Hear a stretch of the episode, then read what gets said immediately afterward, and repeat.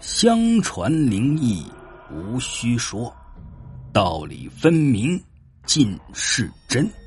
但信此中深护甚，修行所愿不因循。听众朋友，欢迎收听由欧阳飞雪为您讲述那些诡异的民间传说。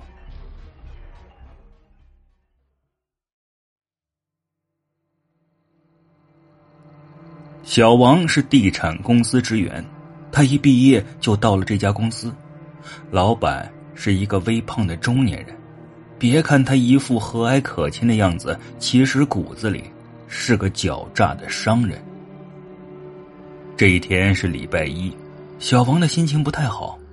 昨晚女朋友给他打电话说要分手，小王不知道哪里做的不好，女朋友为什么要和自己分手呢？这个女朋友是他在大学里谈的，费了好大的力气才追到手。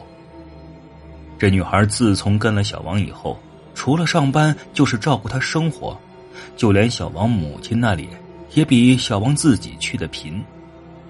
母亲对他非常满意，也认定了这个儿媳妇。起床，穿好衣服，小王住的地方是一个破旧的筒子楼。就算是白天，那里也见不到一点光亮。没办法，自己家境不好，只能租这样的地方。呼啦一下子，不知道谁在地上泼了水，小王不小心摔倒了。这一下，往日种种的不顺涌上心来，他不禁破口大骂：“这是谁不讲公德心啊，在这里泼水？别让我知道是谁！要是让我知道了，非扒了他的皮不可！”说完，他站起身来，拍了拍屁股离开。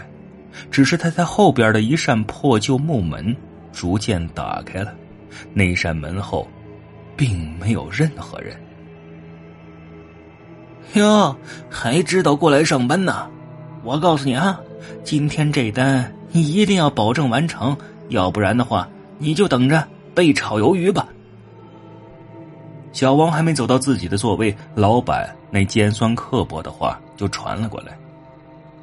小王默默的捏紧拳头，他知道自己必须要忍，没有说一句话，整理好了资料，他背上背包就离开了。老板看着小王的背影，嘴角不屑的一笑：“哼，就这种窝囊废，怎么会追到那么漂亮的女孩呢？”同时，他脑海里面回想起昨晚自己和小王女友约会的场景，他那变态的心里一爽，哼，再漂亮又怎样？还不是让我给弄到手了。来到目的地，客户还没有来，小王无聊的抽着烟。此时，一个推着小车的老婆婆路过他面前，突然停了一下，盯着小王，目不转睛。小王被老太太看得有些发毛，踩灭了烟，问道：“啊，老婆婆，您有什么事儿吗？还是说您认识我？”老婆婆摇了摇头，沙哑的嗓子好像说一个字儿就要喘不过来气一般。小伙子，我没什么事儿，不过你要注意安全呢。现在世道不太平，你一个人在外边要小心呢。说完，也不等小王反应，就离开了。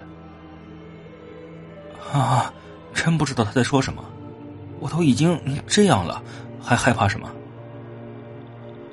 小王自嘲的笑了笑。嗨，对不起，我来晚了。一道清脆的声音将小王思绪拉了回来，转头一看，一个身穿白色衣服的靓丽女孩带着歉意的微笑走了过来。啊，没没关系的。眼前的女孩太漂亮了，漂亮的不像是凡间的人。一时间，小王看她有些吃了，但很快就反应过来，这样看一个女孩子很不礼貌。啊，那我们现在去看看房子吧。小王急忙岔开话题，女孩似乎知道小王的意思，抿嘴一笑：“不着急，我们先去喝点东西吧。啊，那那好吧。